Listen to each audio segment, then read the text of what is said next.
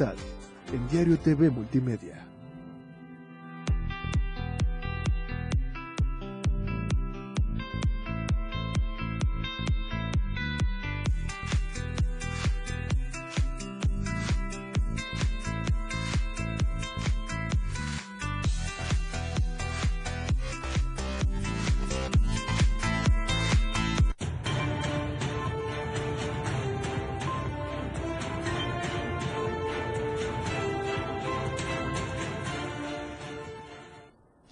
¿Cómo está? Muy buena noche, qué gusto saludarlo. Ya es martes, ya estamos con información en Chiapas al cierre, completamente en vivo desde Diario Media Group, por supuesto aquí en la capital chiapaneca, desde la Torre Digital. Quédese con nosotros los siguientes 60 minutos. Le tenemos obviamente todo lo más importante de Chiapas, México y el mundo, muchos temas para platicarle a usted el día de hoy. Así es que, ¿qué le parece si comenzamos? Porque lo que hoy es noticia, mañana es historia. Esto es Chiapas al cierre.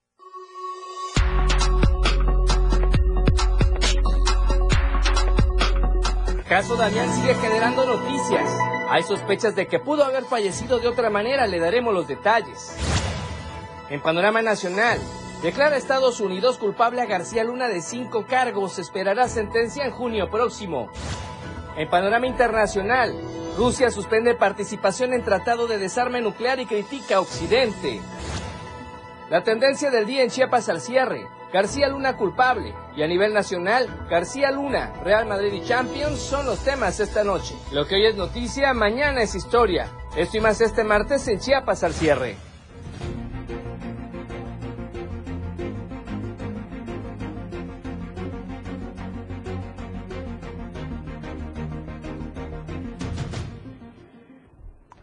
¿Qué tal? ¿Cómo está? Qué gusto saludarlo nuevamente. Ya estamos en vivo en Chiapas al cierre. Gracias a usted que nos escucha y que nos ve. Estamos en las redes sociales. Soy Afarel Meneses y le quiero recordar a usted, obviamente, las líneas, los espacios, los medios en los que usted nos puede estar escuchando este y todos los días de lunes a viernes a las 7 de la noche con la información de la mejor manera para que usted cierre muy bien, muy bien el día. Vamos a recordarle, estamos por supuesto en cuenta en Twitter, es arroba diario Chiapas para que usted nos vea, nos siga, nos comente y nos retuitee. También estamos a través de la cuenta de Instagram, Diario de Chiapas Oficial, ahí también tenemos videos y obviamente estamos a su entera, a su entera disposición la cuenta de TikTok. Nos puede seguir en Diario de Chiapas. Hay videos interesantes todos los días, por favor, si es así a los, a los videos. Y por supuesto, no puede faltar la radio del Diario Contigo a todos lados, 97.7 de frecuencia modulada. Estamos a su entera disposición. Y obviamente un saludo especial a todos los amigos de Radio Naranjo, la voz de Berrozábal, 106.7 de FM. Y además, en Diario TV Multimedia, la página de Facebook, para que usted nos haga llegar sus comentarios y sus mensajes. Por lo pronto, le quiero recordar a usted, hagamos tendencia juntos, el hashtag hoy a nivel estatal es García Luna culpable, ya aparece aquí en pantalla, y obviamente a nivel nacional es el tema García Luna, que ya fue declarado culpable de cinco de los cargos que tiene allá en Estados Unidos, pero eso le estaremos platicando más adelante. Por lo pronto, vamos a comenzar con la información y vamos con un tema que ha consternado obviamente a los tuxlecos de manera especial, a las y a los tuxlecos, que es el caso de este niño Damián, quien perdiera la vida en una guardería. Y resulta que posiblemente, escuche usted, no murió ahogado en la alberca de la guardería y eso asegura el titular, de, el titular perdón, de Protección Civil en el Estado, Luis Manuel García Moreno. Vamos al reporte. El pasado 7 de febrero se dio a conocer el fallecimiento del menor Damián Estrada Moreno dentro de la guardería Pinguín and Baby, inicialmente con la versión que era por atragantamiento con comida. Posterior a esto, y después de versiones de los propios padres, tras la entrega del cuerpo del pequeño, todo indicaba que el menor se había ahogado en la alberca, situación que los propios padres han remarcado y confirmado a través de diversas entrevistas. Sin embargo, el secretario de Protección Civil en Chiapas, Luis Manuel García Moreno, señaló en entrevista que de acuerdo a las primeras indagatorias de la investigación que mantiene la Fiscalía General del Estado, arroja que no fue en la alberca donde este menor pudo haber fallecido, sino en otro momento. En el caso concreto de Tusta Gutiérrez, que, del que me imagino se está hablando, hay una investigación, una carpeta de investigación que tiene a cargo la Fiscalía General del Estado, donde de manera preliminar les puedo informar que el deceso eh, está siendo investigado por el Ministerio Público y en breve van a dar a conocer los resultados de la investigación. ¿No murió ahogado en la alberca? Eh, seguramente lo va a dar a conocer la Fiscalía. Este, no quisiera yo adelantar porque está en proceso la investigación. Pero probablemente pudo no haber fallecido en la alberca como se ha hablado hasta ahora pudo haber no sido en la alberca. Así es. Y eso lo determina la necropsia.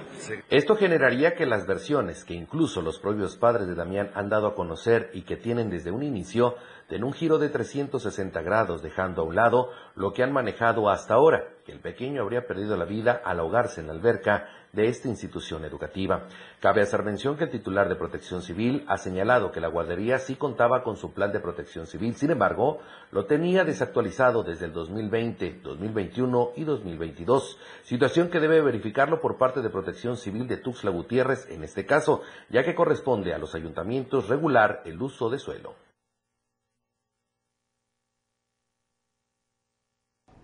Y precisamente seguimos hablando de este caso y es que hay muchas autoridades, como bien hemos denunciado, que han sido omisas o incluso podrían ser cómplices en la muerte de este pequeñito de tan solo tres años. Por ejemplo, para, para poder operar el Instituto, Instituto Educativo Pigwin and Babe, debió contar con los permisos necesarios tanto de la Secretaría de Educación como de Protección Civil y obviamente se entiende que la responsabilidad de los propietarios no debe estar en duda o discusión. El personal que ahí labora pues tenía estar totalmente capacitado en materia de protección civil porque tratan con pequeñitos. La Fiscalía General del Estado será fundamental, como viene adelantado Luis Manuel García Moreno, en la investigación e integración de todo este trabajo, la que tiene que llevar hasta sus últimas consecuencias y llevar a que paguen los responsables, porque efectivamente la muerte de Damián no debe quedar impune y ese es un clamor de toda la sociedad. Y ahora, ¿qué le parece si vamos al reportaje de la semana? Va en ese, en ese sentido o en ese tenor, porque las guarderías deberían tener incluso una licencia de funcionamiento y muchos más aspectos. Vamos a conocerlos.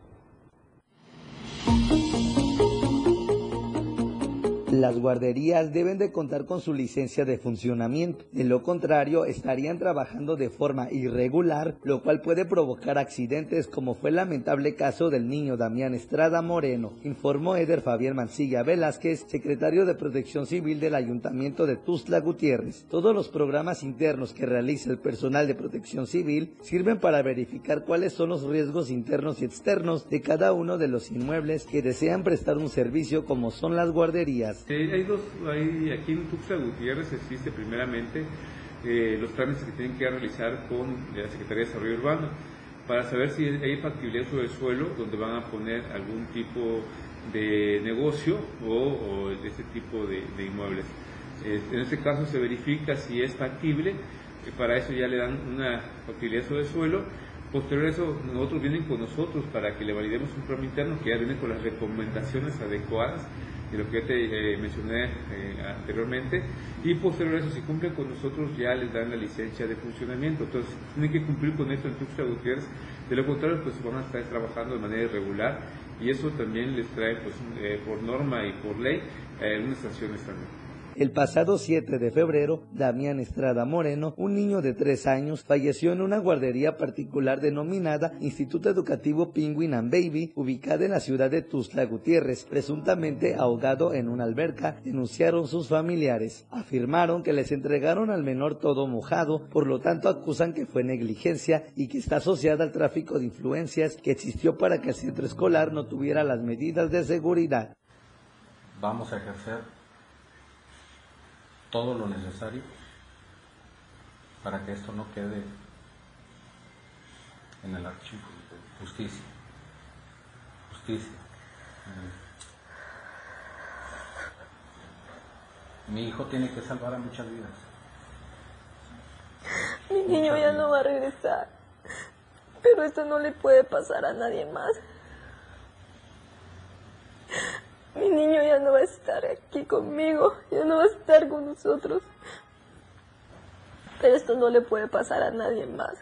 Por su parte, el delegado estatal de la Cruz Roja de Chiapas, Francisco Alvarado, comentó que el conocimiento de los primeros auxilios es importante en la vida cotidiana, ya que en caso de un accidente o emergencia ayuda a salvarle la vida a cualquier persona. Y cuando hablamos de instituciones en donde hay pequeños, donde hay niños, bebés, donde hay personas discapacitadas, pues bueno, ahí la exigencia no es solo que sepas primeros auxilios, es que sepas qué hacer ante una emergencia médica.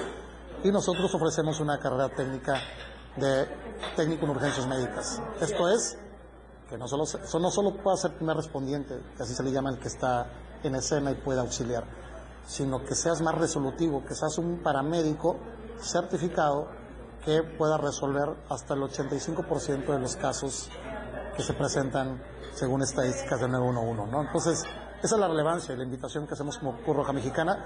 Francisco Alvarado inauguró el programa Escuela Segura, en el cual invita a las escuelas públicas y privadas a una plática sobre primeros auxilios y así evitar más accidentes. Para Diario Media Group, Carlos Rosales. Y seguimos hablando de este tema. Ahora vamos a compartir con usted la videocolumna de nuestro amigo Víctor Lara, a quien le mandamos un fuerte abrazo. Y él habla precisamente de justicia para Damián.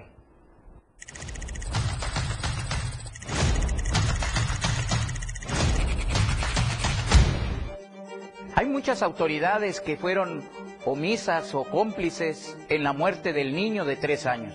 Para poder operar el Instituto Educativo Piglin and debió haber contado con los permisos necesarios tanto de la Secretaría de Educación como de Protección Civil. La responsabilidad de los propietarios no debe de estar en duda o discusión.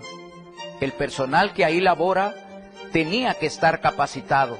La Fiscalía General del Estado será fundamental en la investigación e integración del expediente, la que tiene que llegar a sus últimas consecuencias y llevar a que paguen los responsables. La muerte de Damián no debe quedar impune.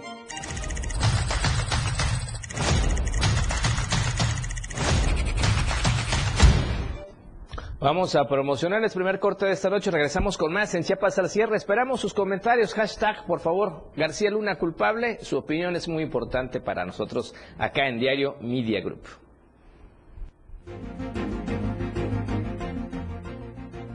Al regresar, toda la información de la perla del Soconusco en Ola Tapachula.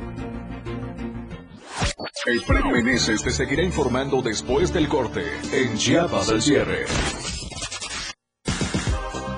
Toda la fuerza de la radio está aquí en el 977.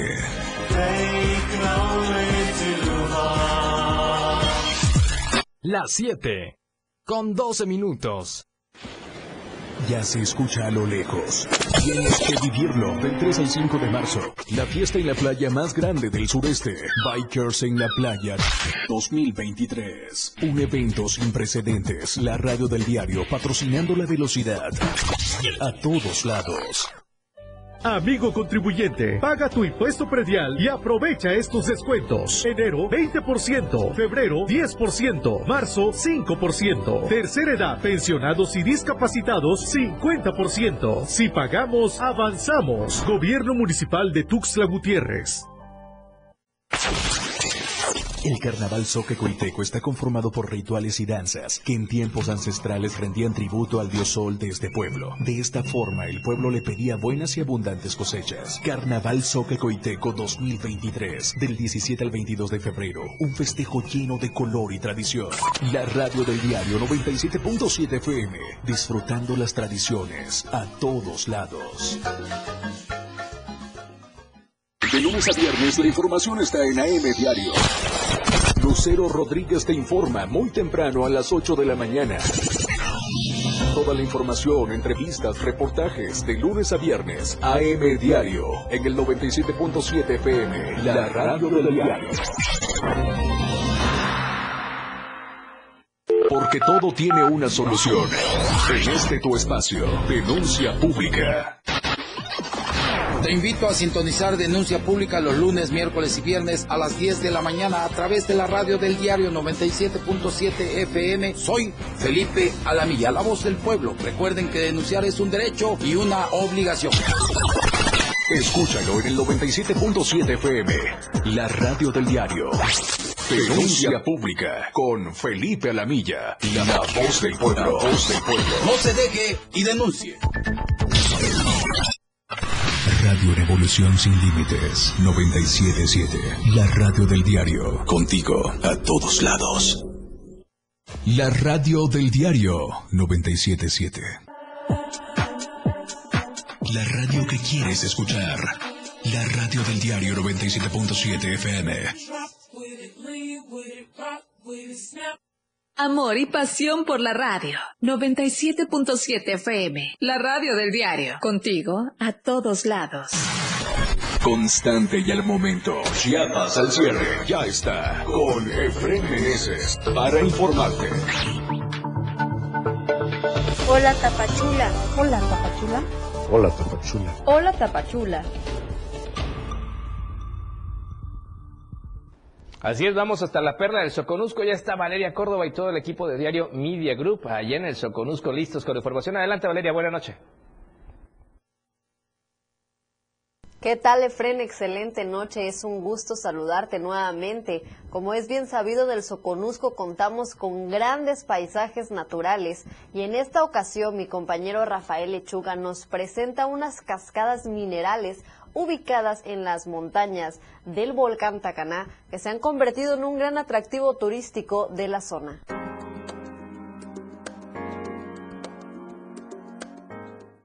Es la biosfera del volcán Tacaná, de donde las piedras rocosas brotan cascadas que conectan las aguas mineralizadas con las montañas.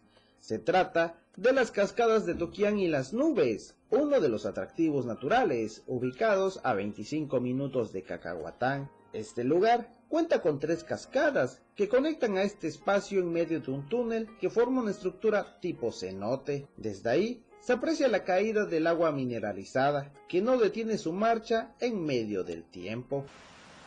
Son más de 60 metros de altura que han llamado la atención de turistas nacionales e internacionales en estas cascadas de Toquián y las nubes.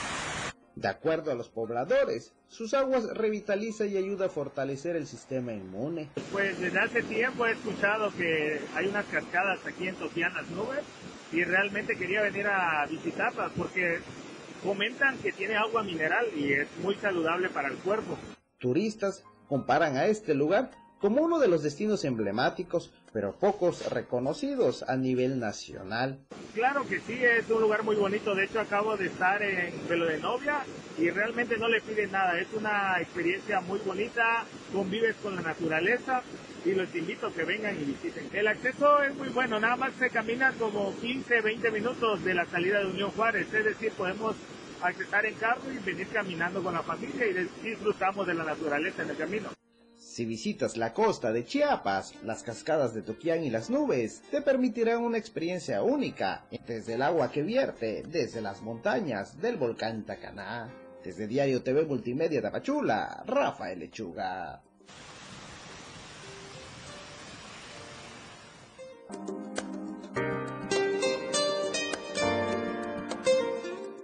En otras noticias te comento que la escuela de surf Surf Tapa, en conjunto con el albergue Hospitalidad y Solidaridad, organizaron una limpieza de playas el pasado domingo 19 de febrero en la bahía de San Benito. Alrededor de 100 personas se dieron cita desde las 7 a.m. con la finalidad de limpiar y disminuir la contaminación que desde hace ya varios años aqueja a estas costas. Miembros de la escuela de surf, del albergue y voluntarios lograron reunir más de 27 bolsas grandes de basura, las cuales en su mayoría contenían botellas de plástico y latas de bebidas alcohólicas. Entre los participantes a este evento destacaron eh, la Asociación Construyendo Chiapas y el diputado Yamir Melgar, quien resaltó la importancia de este tipo de actividades. La contaminación de playas es un serio problema que azota las costas del Soconusco, ya que no existe una cultura ambiental por parte de los bañistas que acuden a estas, ni tampoco de las autoridades. Ya para finalizar la sección el día de hoy, quiero presentarte una historia sumamente delicada, un tema sumamente delicado, y es que desde hace ya varios días un indigente agoniza en las calles de esta ciudad debido a quemaduras que sufrió hace más de un mes mientras pues intentaba robar cableado de alta tensión. Y bueno esta persona presuntamente eh, tiene un problema tiene problemas mentales. Vamos a la nota completa con el material que preparé al respecto. Con el brazo totalmente gangrenado, desnudo y descalzo, un indigente espera la muerte en las calles de Tapachula. El sujeto de aproximadamente 35 años de edad, que se presume padece de sus facultades mentales, sufrió graves quemaduras hace más de un mes al recibir una descarga eléctrica mientras intentaba robar cables de alta tensión. Tras las denuncias ciudadanas presentadas en redes sociales sobre el individuo caminando con el brazo quemado, paramédicos de servicios de emergencia lo auxiliaron y trasladaron al Hospital General Manuel Velasco Suárez. Sin embargo, tras pasar algunas horas internado, se removió el suero y se comportó de manera agresiva con el personal del Instituto Médico, por lo que optaron dejar que se retirara del lugar. Desde entonces, deambula de nueva cuenta por las calles de Tapachula con el brazo destrozado y visibles heridas en la pierna, sin que alguna autoridad haga algo al respecto. Actualmente, el hombre solo está a la espera del momento de partir de este mundo y dejar de sufrir. Desde Diario TV Multimedia Tapachula, Valeria Córdoba.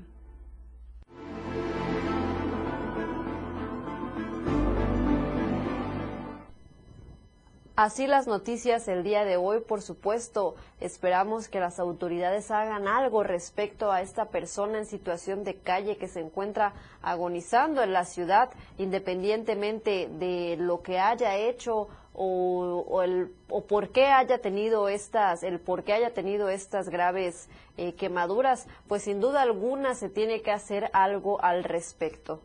Regreso contigo a la capital del estado. Nos vemos y nos escuchamos el día de mañana.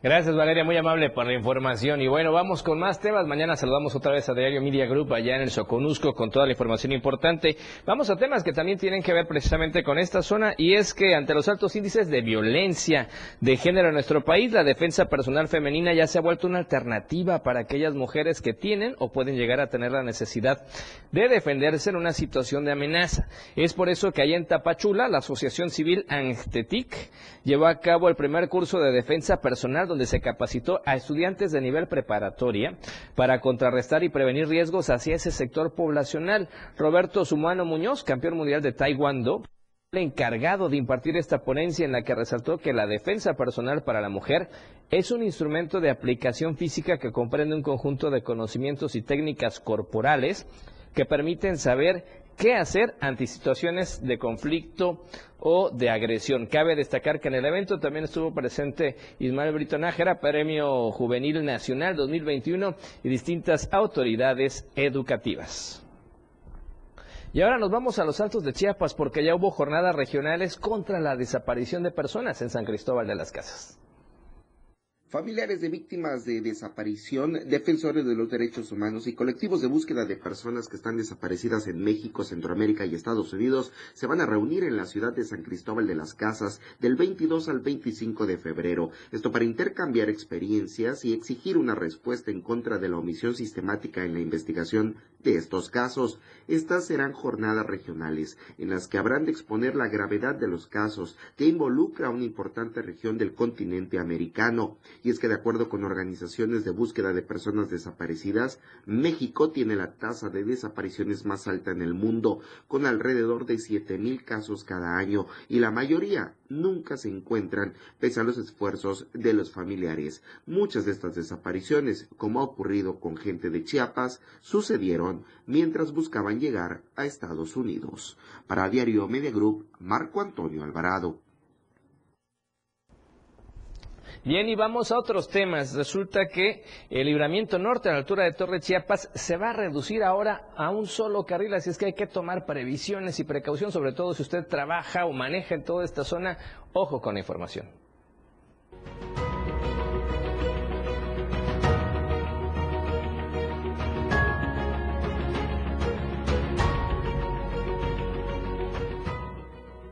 A partir del 22 de febrero, el libramiento norte a la altura de la Torre Chiapas quedará a un solo carril por motivo de la obra del paso desnivel, informó Tránsito Municipal de Tuzla Gutiérrez. El coordinador operativo de tránsito municipal Luis Ernesto Mendoza Zambrano, informó que habrá solo dos vías alternas que la ciudadanía podrá utilizar para evitar caer en el congestionamiento del libramiento norte. El libramiento norte únicamente va a quedar de un solo carril, tanto de oriente-poniente como de poniente-oriente. Entonces, invitarle a la ciudadanía a que si va hacia el lado, viene del oriente, de Chiapa de Corzo, de todo el lado oriente acá del estado, bueno, y si va hacia la Pochota, tome lo que es el libramiento sur. No es recomendable y sí va a ser una de las vías alternas del Boulevard Ángel Albino Corso, pero ¿por qué no es recomendable? Porque todo el transporte público, la mayoría del transporte público se van a meter ahí, entonces vamos a colapsar el, el Boulevard Ángel Albino Corso. Invitar a la ciudadanía a que tome conciencia y si no tiene nada que hacer del lado norte-oriente de la ciudad, bueno, pues que no circule. Únicamente cuatro rutas de transporte colectivo circularán sobre el libramiento norte y las demás se desviarán por el Boulevard Ángel Albino Corso se les va a cambiar momentáneamente sus rutas, no todas.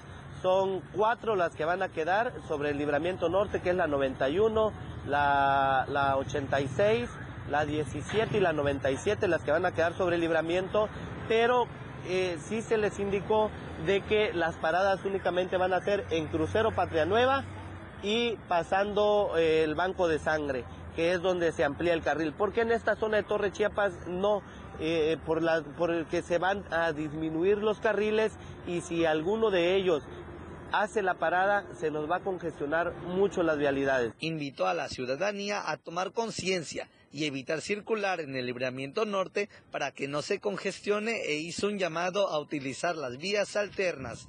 Para Diario Media Group, Carlos Rosales.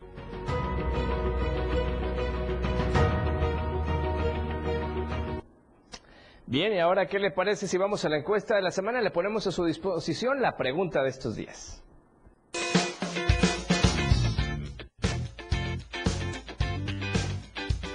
En el diario Media Group nos interesa conocer tu opinión. La pregunta de esta semana es, ¿está a favor o en contra de la construcción de un circuito interior en Tuxtla? Respóndenos. ¿A favor? Que venga la modernidad. ¿En contra? no es necesario. Vota pues a través de nuestra cuenta de Twitter, arroba Diario Chiapas. Participa, comenta y comparte.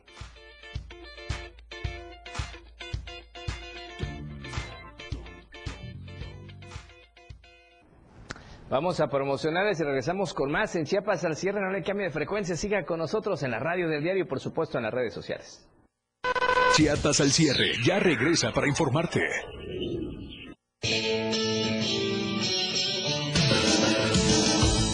El estilo de música a tu medida. La radio del diario 97.7 FM. 97.7. La radio del diario. Más música en tu radio lanzando nuestra señal desde la torre digital del diario de Chiapas. Libramiento Surponiente 1999. 97.7. Desde Tuxtla Gutiérrez, Chiapas, México. XHGTC, la radio del diario. Contacto directo 961-612-2860. Cabina 961-612-2860. Escúchanos también en línea. www.diariodechiapas.com Diagonal Radio. 97.7 La radio del diario. Más música en tu radio. La 7. Con 28 minutos. Tienes que vivirlo del 3 al 5 de marzo. La fiesta en la playa más grande del sureste. Bikers en la playa 2023. Un evento sin precedentes. La radio del diario patrocinando la adrenalina a todos lados. Ahora las noches de lunes a jueves se disfrutan más en compañía de Moisés Jurado. Disfruta de la mejor música de ayer, hoy y siempre, en punto de las 9 de la noche en las inolvidables de la radio del diario, contigo a todos lados.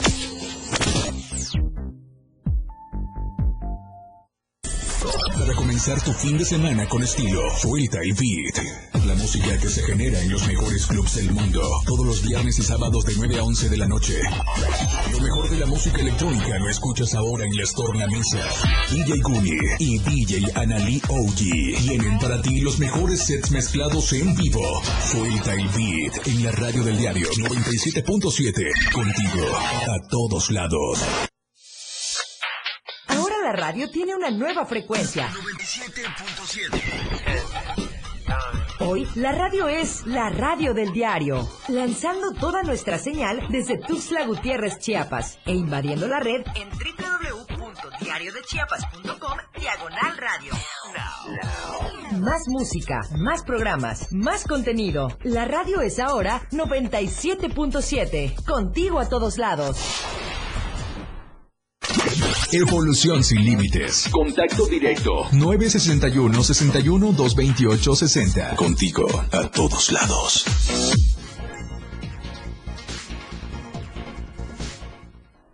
Qué bueno que sigue con nosotros. Ahora, ¿qué les parece si vamos a la sección de nacionales con Alejandra Domínguez?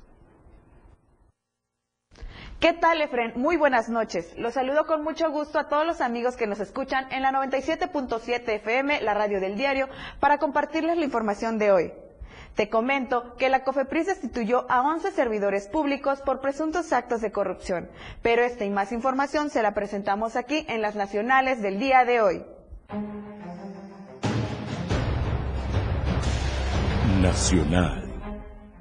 11 servidores públicos de la Comisión Federal para la Protección contra Riesgos Sanitarios fueron destituidos por su presunta relación con actos de corrupción. Los trabajadores laboraban en la Ciudad de México, informó el subsecretario de Seguridad Pública Federal, Luis Rodríguez Bucio. La destitución fue cumplimentada por la Comisión Federal para la Protección contra Riesgos Sanitarios, COFEPRIS, en coordinación con la Secretaría de Salud del Gobierno Federal y la Secretaría de Marina. Los actos de corrupción se relacionan a la destrucción de información y filtración de proyectos de las normas oficiales mexicanas. Este martes, el presidente Andrés Manuel López Obrador confirmó que demandará a César Castro, quien es abogado del exsecretario de Seguridad Pública, Genaro García Luna, por daño moral. Está decidido, nada más estoy haciendo una investigación sobre cómo es el procedimiento, pero claro que sí, indicó el presidente en su conferencia mañanera en el Palacio Nacional.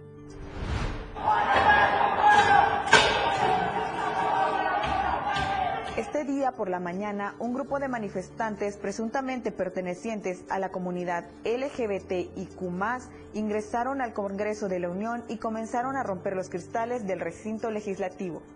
Diputados, trabajadores y periodistas quedaron adentro del Congreso mientras los activistas protestaban afuera, pero momentos después ingresaron. Tras la entrada de manifestantes al Congreso de la Ciudad de México, se suspendieron las sesiones que se tenían agendadas, mientras que en el exterior elementos de seguridad y colectivos se enfrentaban a empujones, por lo que los guardas tuvieron que hacer uso de extintores. Gracias por acompañarnos esta noche con la información de las nacionales. Nos vemos el día de mañana. Mi estimada Alejandra, muy amable, te escuchamos mañana. Ahí está la información y vamos con más notas y gracias por sus comentarios que nos están llegando, por supuesto, a través de Facebook y de Twitter. Y recuerde el hashtag muy sencillo, García Luna culpable. Esperamos sus comentarios. Estamos en vivo en la transmisión en Twitter. La gente nos está viendo en Twitter y también en Facebook. Diario TV Multimedia no se lo puede perder. Así es que vamos con más noticias y es que resulta que denuncian despidos injustificados. Por exigir el pago de sueldos retrasados, docentes del Colegio Español del Sureste, con sede en Tuxtla Gutiérrez, fueron despedidos injustificadamente de este centro de estudios. Linet Montes García, docente de la licenciatura en fisioterapia, dio a conocer que a finales de 2022 fue cesada de forma arbitraria y sin justificación por personal administrativo del Colegio Español, centro de estudios superiores en donde laboraba desde el 2020. A esto, la especialista en ciencia de la salud señaló que pese a estar establecido como día máximo de pago de sueldos hasta el 10 de cada mes, la institución siempre presentó demoras, no obstante, al dejarle de pagar por más de tres meses y reclamar por ello, a los pocos días de recibió de manera informal la notificación que sería despedida. Eh, lo que pasa es que em, tengo una situación eh, laboral eh, con el Colegio Español del Sureste el cual me despidieron injustificadamente y eh, pues no, no, me, liquidaron, no me pagaron todo lo que me adeudan. Eh, hay un contrato de por medio, el cual el rector de la universidad eh, menciona que desconoce su totalidad, que él desconoce, me desconoce como trabajadora, cuando pues hay todos los documentos necesarios en, este colegio, en esta institución, los cuales me avalan como docente desde el 2020. En este contexto, la ex docente alertó a las, los estudiantes como a la Secretaría de Educación Pública del Estado de Chiapas sobre la situación que prevalece en este centro de estudios, que es la falta de entrega de títulos profesionales. Asimismo, exhortó a todas y todos los extrabajadores de este centro de estudios a que alcen la voz y denuncien las irregularidades que presentaron durante su periodo laboral, ya que aseguró que estas prácticas se sostienen por falta de denuncias. Para Diario Media Group, Ainer González. Y vamos a un tema que también tiene que ver con justicia social y es que aseguran que México debe terminar con el arraigo. Esto lo ordena una corte interamericana.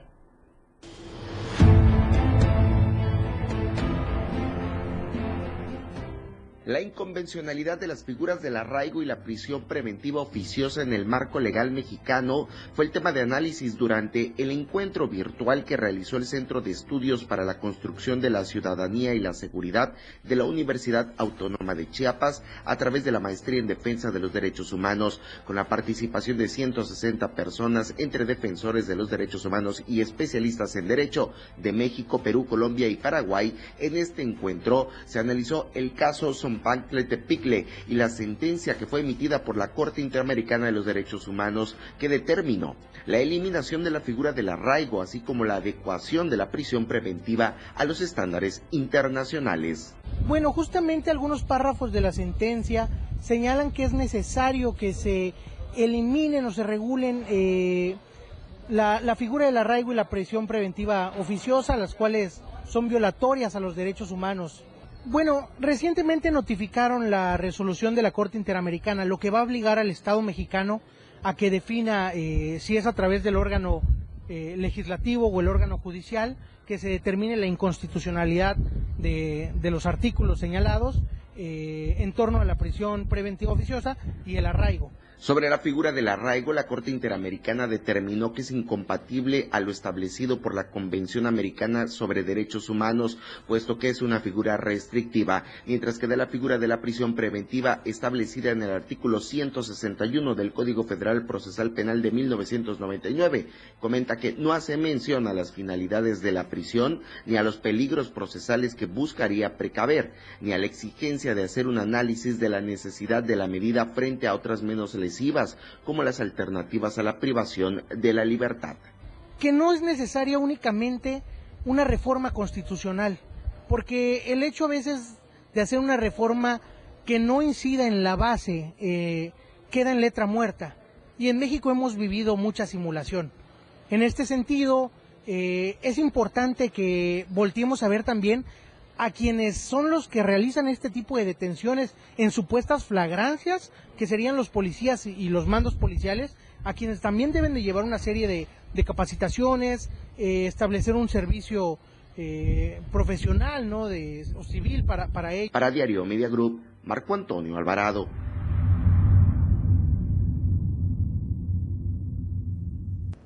Vamos a cambiar de tema, entramos a cuestiones políticas porque resulta que crece la preferencia de políticos chiapanecos, algunos de ellos en las redes sociales. Eduardo Ramírez Aguilar, Sacil de León Villar, Zoé Robledo Aburto, Plácido Morales Vázquez, Ángel Torres Culebro, Luis Armando Melgar Bravo, José Antonio Aguilar Castillejos, Willy Ochoa Gallegos y Jorge Luis Llavena Varga son los políticos chiapanecos con mayor aceptación en las redes sociales, revela un sondeo de la empresa Vision Aperture SADCB. De acuerdo a la encuesta, análisis, posicionamiento y sondeo de las redes sociales de políticos de Chiapas, la encuesta señala que la preferencia en Facebook de Patricia Armendáriz aumentó el 60%, de Llave Navarga creció el 10.20%, de Zoé Robledo incrementó el 7.19%, de Eduardo Ramírez aumentó el 6.11%, de Melgar Bravo creció el 3.01%. En cuanto a Twitter, el análisis refiere que Patricia Armendáriz registró el mayor agrado con 50%, seguido de Zoé Robledo, que registró el 32 4.2% de las preferencias, Eduardo Ramírez con el 4.30%, Luis Armando Melgar Bravo con el 3.30%. A esto, Visión Aperture destaca que Zoé Robledo registró un aumento del 66.69% de seguidores en Twitter, seguido de Patricia Armendaris que aumentó el 15.56%, Eduardo Ramírez que registró un alza del 6.92%, Cecil de León 4.29%.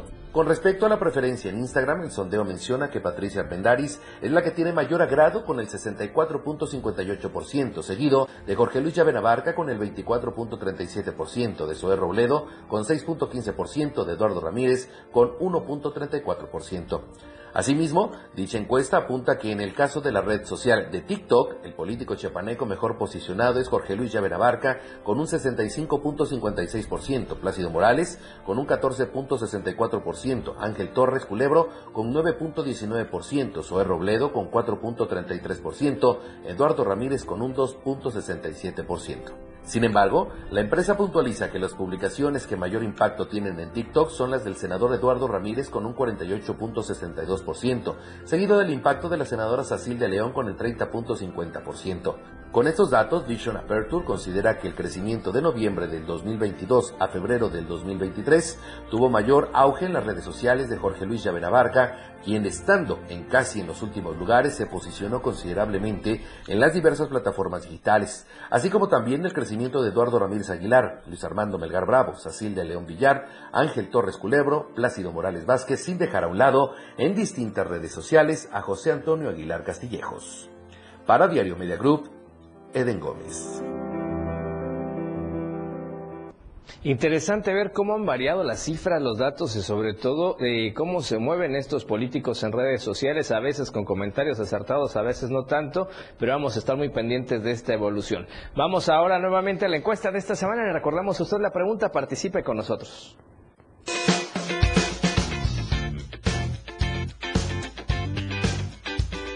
En el diario Media Group nos interesa conocer tu opinión. La pregunta de esta semana es, ¿está a favor o en contra de la construcción de un circuito interior en Tuxtla? Respóndenos. ¿A favor? Que venga la modernidad. ¿En contra? No es necesario. Vota pues a través de nuestra cuenta de Twitter, arroba Diario Chiapas. Participa, comenta y comparte.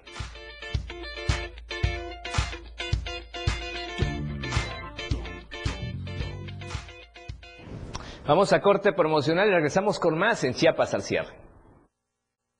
La información no termina. A cada momento se están generando y Efraín Meneses te las informa después de esta pausa. Chiapas al cierre.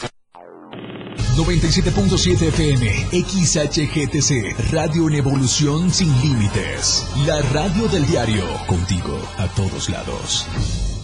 Las 7 con 42 minutos. El Día Internacional de la Lengua Materna pone de manifiesto que las lenguas y el multilingüismo pueden fomentar la inclusión y que los objetivos de desarrollo sostenible se centran en no dejar a nadie atrás. La UNESCO considera que la educación basada en la primera lengua o la lengua materna debe empezar desde los primeros años de escolaridad, ya que la atención y la educación de la primera infancia son el fundamento del aprendizaje. La tecnología tiene el poder de abordar algunos de los mayores retos de la educación actual, puede acelerar los esfuerzos para garantizar oportunidades de aprendizaje permanente, equitativas e inclusivas para todos si se rige según los principios básicos de inclusión y equidad. La educación multilingüe basada en la lengua materna es un componente clave de inclusión en la educación. La radio del diario 97.7 FM. Amigo contribuyente, paga tu impuesto predial y aprovecha estos descuentos. Enero 20%, febrero 10%, marzo 5%, tercera edad, pensionados y discapacitados 50%. Si pagamos, avanzamos. Gobierno Municipal de Tuxtla Gutiérrez. ¿Qué buscabas, Linda? ¿Te puedo refrescar? No, tiene mucha azúcar que causa obesidad y diabetes. Los alimentos saludables te damos vitaminas y minerales para fortalecer tu cuerpo. Estamos al 2 por 1 Yo y galletas sabor chocolate. Uy, está lleno de calorías. Que se convierten en grasa, que provoca obesidad y hasta cáncer. Yo me quedo con ustedes. Con tanto sello, hace daño. Checa el etiquetado y elige alimentos saludables. Secretaría de Gobernación. Gobierno de México. Disfruta de muy buena música, lo más trendy en redes sociales, la info sobre tus artistas favoritos y todo lo que debes saber para estar al día con la mejor actitud. Top Music con Moisés Galindo, de lunes a viernes de 5 a 6 de la tarde por la radio del diario 97.7 con lo más top a todos lados. El estilo de música a tu medida. La radio del diario 977. Contigo a todos lados.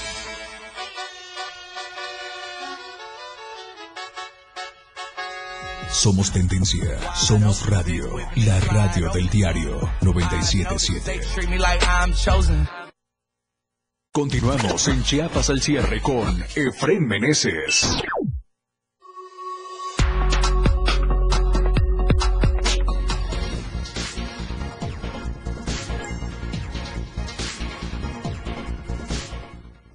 Gracias por continuar con nosotros y ahora nos enlazamos con nuestra compañera corresponsal y amiga en la zona de los Altos, Janet Hernández. Tiene información importante. Si usted había escuchado de algún crematorio ecológico, no, bueno, pues resulta que en San Cristóbal de las Casas va a haber uno y ya tiene obviamente los datos, además también del Día Internacional de la Lengua Materna, que es el día de hoy y lo conmemoraron. Qué mejor lugar que la zona de los Altos. Janet, buenas noches, ¿cómo estás? Adelante con los reportes, por favor. Hola, soy muy buenas noches. Te saludo de San Cristóbal para informarte que con la finalidad de ofrecer una alternativa digna para quienes se enfrentan la pérdida de un ser querido, San Cristóbal de las Casas contará con un nuevo crematorio que anuncia costos bajos, lo cual será posible gracias a la alianza con la Sociedad Humanista San Miguel, empresa fabricante de estos hornos crematorios que cuentan con más de 35 años de experiencia comentarte que este horno crematorio ecológico cuenta con un sofisticado sistema con dos cámaras de combustión, una para la cremación y la segunda cámara para la, para la incineración de partículas y gases. Además cuenta con el scrubber, el cual es un elevador de gases y partículas. Eh, comentarte que la apertura de este crematorio brindará la oportunidad a los san cristobalenses y habitantes de las comunidades aledañas una opción económica cercana y digna para quienes en medio de su dolor tienen que enfrentar gastos y trámites. Y este tendrá un costo, el más bajo será de 7.800 pesos y a través del DIF municipal se estarán haciendo convenios para que personas de bajos recursos puedan este, únicamente pagar el costo operacional de la cremación a través de un estudio socioeconómico. Así lo dio a conocer José Antonio de Pau Hoyos, que es el encargado de esta obra y el concesionario del crematorio. Muy bien, importante la información y obviamente este servicio disponible para la gente en San Cristóbal de las Casas, todo con orden y con normatividad. Y en otro tema, Janet, el Día Internacional de la Lengua Materna hoy. Sí, eh, con una ceremonia maya inició la conmemoración del Día Internacional de la Lengua Materna en el municipio de Oshu, en donde se dieron cita diversas autoridades. Durante las actividades se realizaron presentaciones artísticas de varios municipios como Tenejapa, Altamirano, Chanal, San Juan Cancuc, Sinacantán y Oshu, así como la entrega de reconocimientos a personajes con trayectoria que han aportado y están fortaleciendo la lengua materna. Durante su intervención, el presidente concejal de Oshu José Luis Sánchez agradeció la presencia de las autoridades de diferentes dependencias y comunitarias, destacando que la lengua materna es con la que se identifican los pueblos originarios y su vestimenta, y es por ello que deben de conservarla y preservarla. Por su parte, Hugo Gómez Sánchez, coordinador de asesores del Consejo Municipal, dijo que es un privilegio que se haya realizado en este lugar la conmemoración del Día de la Lengua Materna, porque es el único municipio del estado de Chiapas que se rige por sistemas normativos. Hasta aquí el reporte. Muy buenas noches. Gracias, Janet. Muy buena noche. Un abrazo, por supuesto, hasta la zona de los altos. Información, información importante. Y bueno, vamos a otro tema. Mañana es miércoles, mitad de semana, pero también mañana inicia la cuaresma.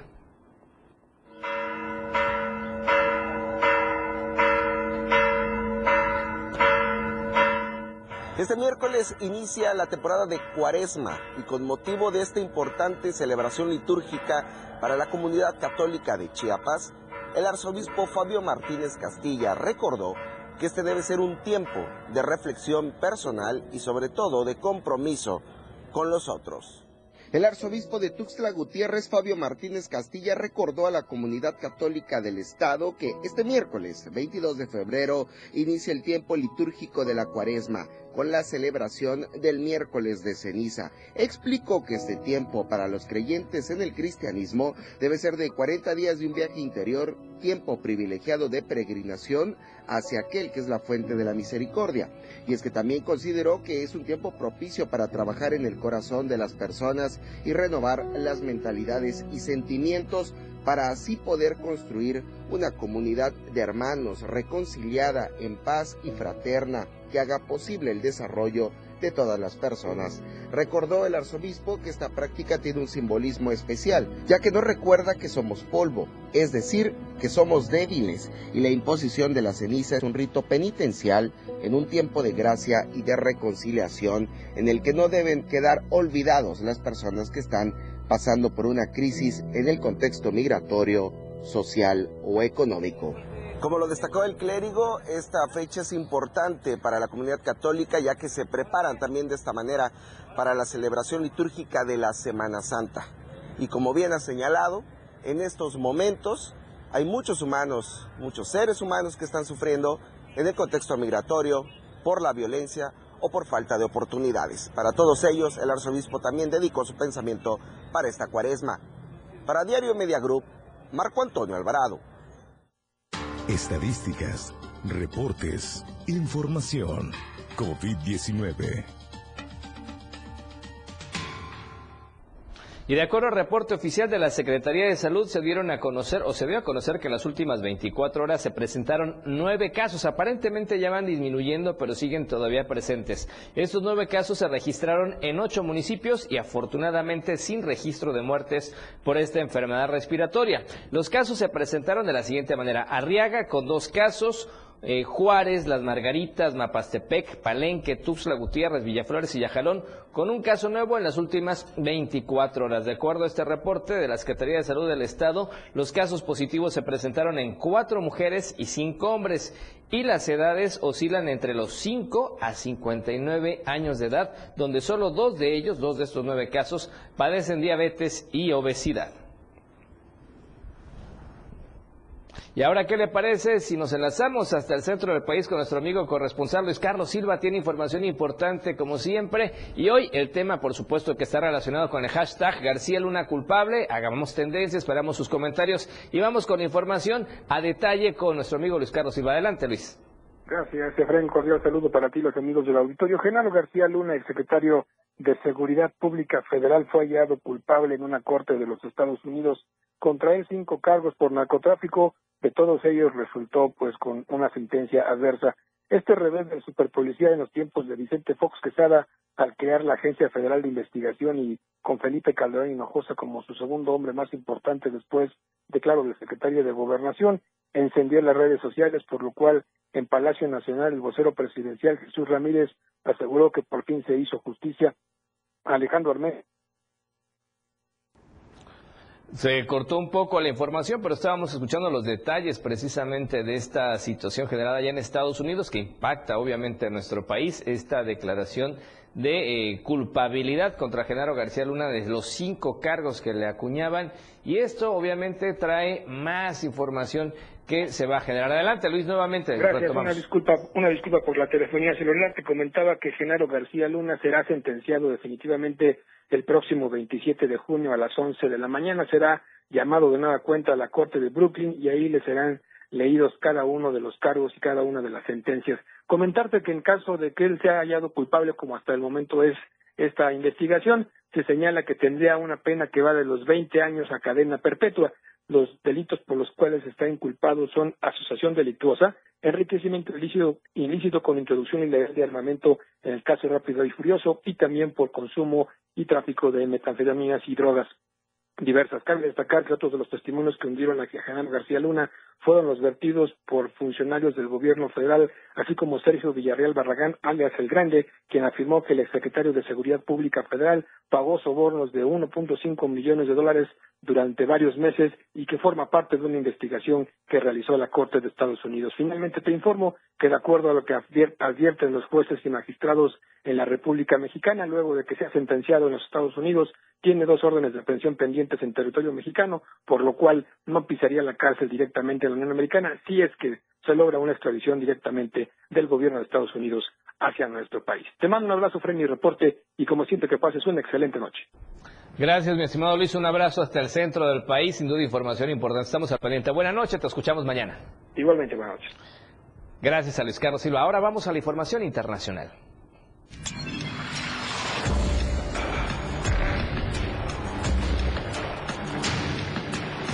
Internacional.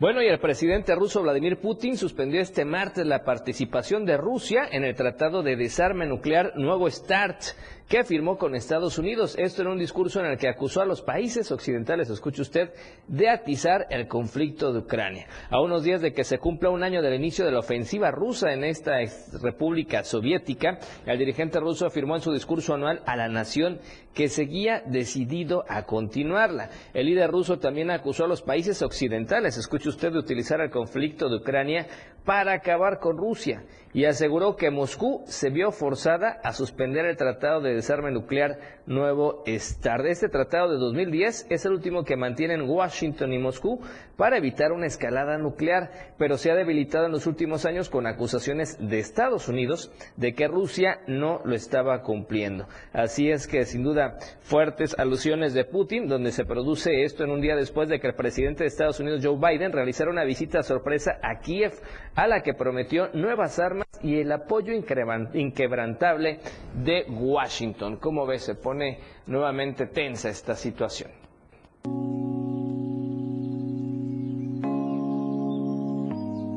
Tendencias. Vamos a las redes sociales el día de hoy. El primer tema, García Luna, así como nosotros. El segundo, Real Madrid, que tiene que ver con fútbol. Y el tercero, también Champions para los seguidores de los deportes. Son las tres eh, tendencias el día de hoy, los tres principales hashtags para que usted esté pendiente, por supuesto, en las redes sociales. Y con esta información nos vamos. Están los comentarios y los mensajes el día de hoy. Gracias a Lucerito Rodríguez, saludos a mi compañero y amigo Efraín Meneses Ramírez. Gracias Lucerito, por supuesto usted la puede escuchar y ver todos los días 8 de la mañana en AM Diario. Del Campo Flor dice saludos desde la Selva Lacandona, el mejor noticiero, el mejor conductor. Gracias a los amigos de la Selva, qué bueno que nos ven desde allá, esta zona importante del estado de Chiapas. Mamá Tere dice saludos fraternos a todo el equipo de Media Group, bendiciones para todos. Gracias Mamá Tere, un saludo hasta la Frailesca. Luis Cristóbal Graf Santillano dice saludos cordiales desde Durango, acá en la parte norte, del país. Excelente noticiero. Gracias, Luis Cristóbal. Qué bueno que nos ve hasta allá. Un abrazo.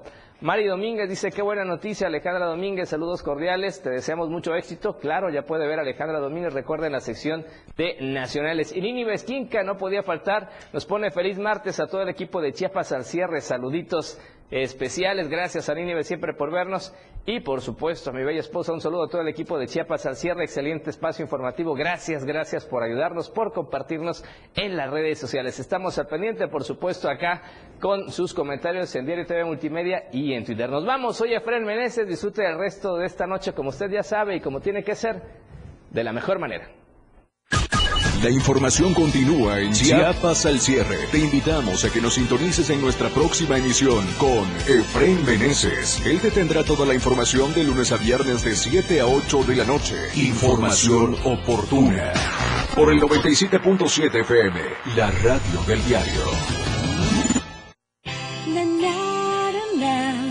La radio del diario.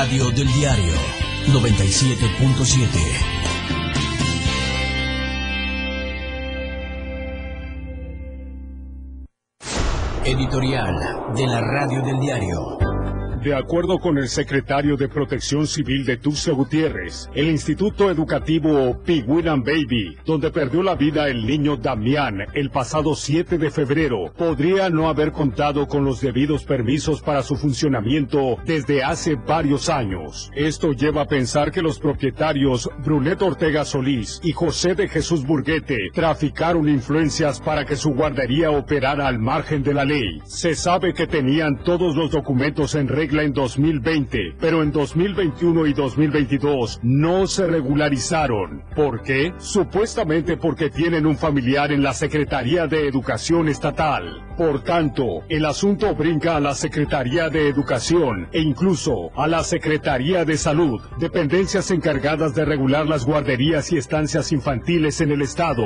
pues tienen que aclarar quién o quiénes otorgan los permisos e investigar si hubo o no tráfico de influencias para que la guardería Piguilan Baby operara ilegalmente. Se supone que el fiscal Olaf Gómez ya tiene en su poder los resultados